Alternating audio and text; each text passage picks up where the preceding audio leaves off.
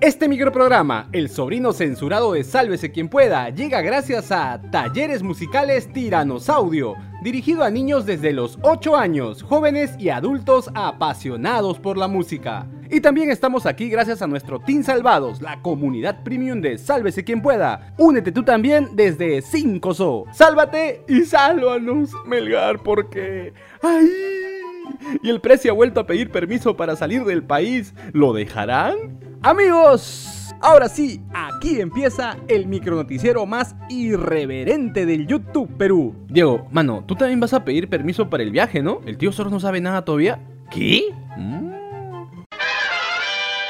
El presidente Pedro Castillo regresó de su cura de silencio política y de frente volvió a responderle a sus críticos. Aseguró que ni los cuestionamientos ni los ataques los distraerán. Oye, mira una mosca. Mi gobierno sigue trabajando con mucha responsabilidad y dedicación por la salud de todos los peruanos. No nos distraen ataques ni los cuestionamientos malintencionados. Tío, una consultita. ¿Te refieres a los ataques, entre comillas, del Congreso? O sea, por las interpelaciones a tus ministros? Porque si el mensajito es dirigido al Congreso, creo que mejor llevas la fiesta en paz. Sobre todo ahora que has vuelto a pedir permiso para viajar a los Estados Unidos. Así es, el excelentísimo presidente de la República ha pedido autorización al Congreso para asistir a una asamblea de las Naciones Unidas que se realizará del 18 al 22 de septiembre. La gran pregunta es, ¿lo dejarán ir o nuevamente se quedará con las maletas hechas como pasó con el viaje frustrado a Colombia? Aquella vez el Congreso no dejó ir a Peter Castell por un supuesto peligro de fuga. Esto por todas las investigaciones fiscales que tenía, seis hasta ahora, aunque esta vez el Congreso podría tener un nuevo motivo y es que una publicación de Perú 21, ese que dirige Cecilia Valenzuela, señala que la dirección Dirección Nacional de Inteligencia, o sea la DINI, realizó un informe con los pros y contras del cierre del Congreso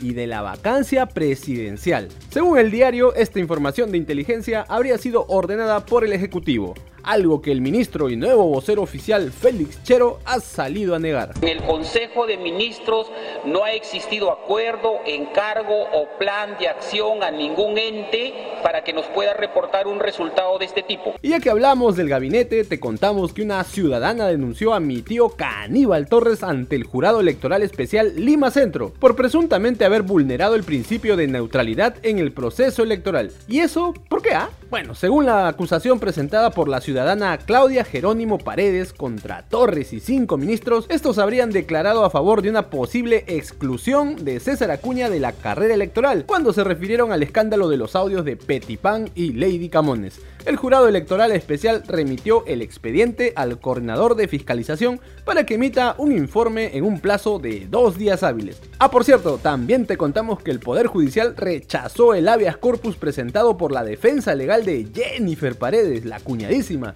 que continúa con prisión preventiva en el penal de mujeres de Chorrillos y que buscaba la nulidad de su proceso y la libertad inmediata.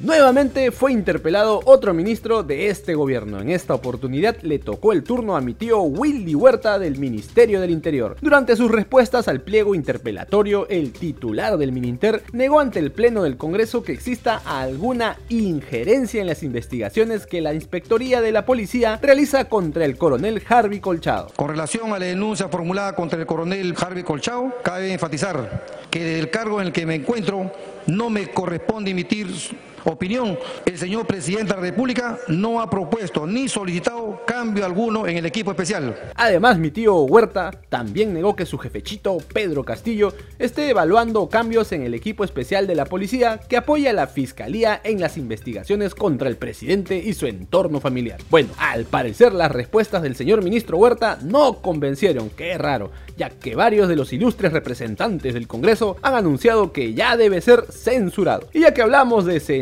como yo que soy el sobrino censurado de Sálvese quien pueda, te contamos que diversos otorongos presentaron también una moción de censura contra el ministro de Transportes, Heiner Alvarado, argumentando su incapacidad moral y falta de idoneidad para el cargo, el burro hablando de orejas. Esto luego que el lunes pasado fuera interpelado por las investigaciones fiscales en su contra, que lo señalan como lugarteniente en una presunta organización criminal dentro del Ministerio de Vivienda que habría direccionado licitaciones de obras por encargo de Peter Castell. Ahora es momento de pasar el sombrero. Apoyen Chorris, denle like al video, suscríbanse al canal y sobre todo, activa la campanita un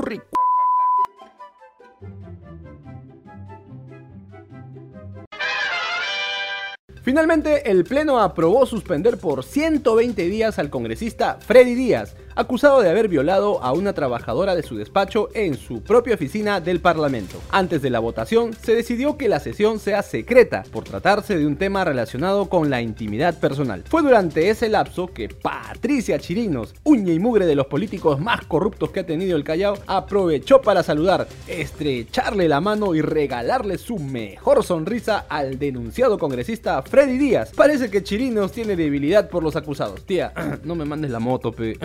yo no escribí esto, tengo familia, mana. Finalmente, el debate sí fue público y ya durante la votación fueron 90 congresistas que se mostraron a favor de la suspensión del parlamentario. Incluso el propio Freddy Díaz votó a favor de su propia suspensión en un arranque de honestidad. En la votación hubo 0 votos en contra y 4 se abstuvieron. Sí, sí, 4 no definieron su voto en este lamentable caso. Se trata de los parlamentarios Jorge Flores, Alfredo Pariona y Janet Rivas de Perú Libre y de Jorge Coaila de Perú Bicentenario. Una postura que fue criticada en redes sociales y que se suma al cuestionamiento contra la Subcomisión de Acusaciones Constitucionales, donde aún mantienen encarpetada, o sea, en la congeladora, la denuncia constitucional para el eventual desafuero del congresista acusado de abuso sexual. Tal parece que todos estos temas son de suma importancia, sarcasmo por si acaso, así como ocurrió en la Comisión de Presupuesto, donde... Eh, esperen, esperen, no lo vayan a despertar, ¿ah? El vicepresidente José Arriola, guarda, se quedó dormidote mientras el ministro de Educación exponía los avances de su sector. ¡Qué rico se trabaja en el Congreso!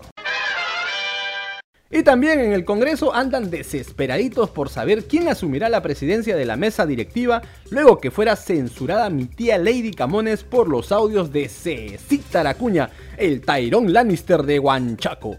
La Junta de Portavoces ya definió la fecha. El próximo lunes 12 de septiembre a las 10 de la mañana se elegirá a la sucesora de Leidicita en una votación que será presencial. No pasaron ni 24 horas de la censura de Camones y ya varias bancadas han lanzado a sus mejores rostros. ¿Mejores? Acción Popular oficializó a mi tío Luis Aragón. Por parte del oficialismo, Guido Bellido fue propuesto por Valdemar Cerrón, aunque mi tío Belludo, diré Bellido, ha dicho que todavía lo va a pensar y que tal vez lo consulte con Goku, Saiyajin, Majin Buu y toda esa gente que vive en su imaginación.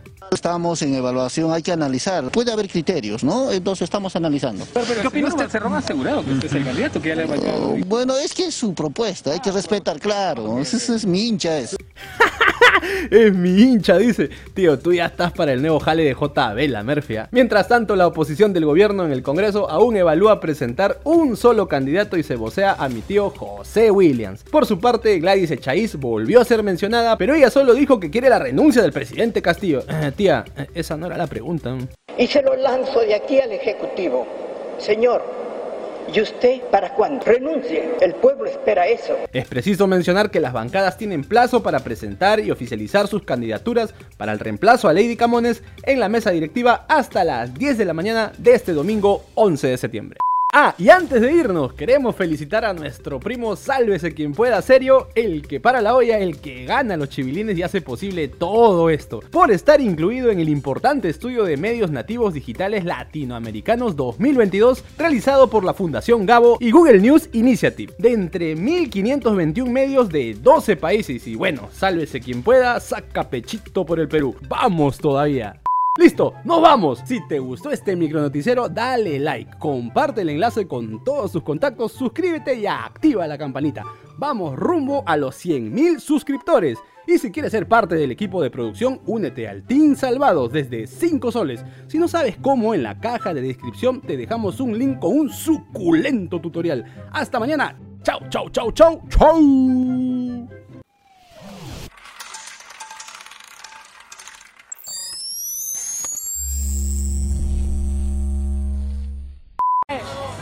a balas.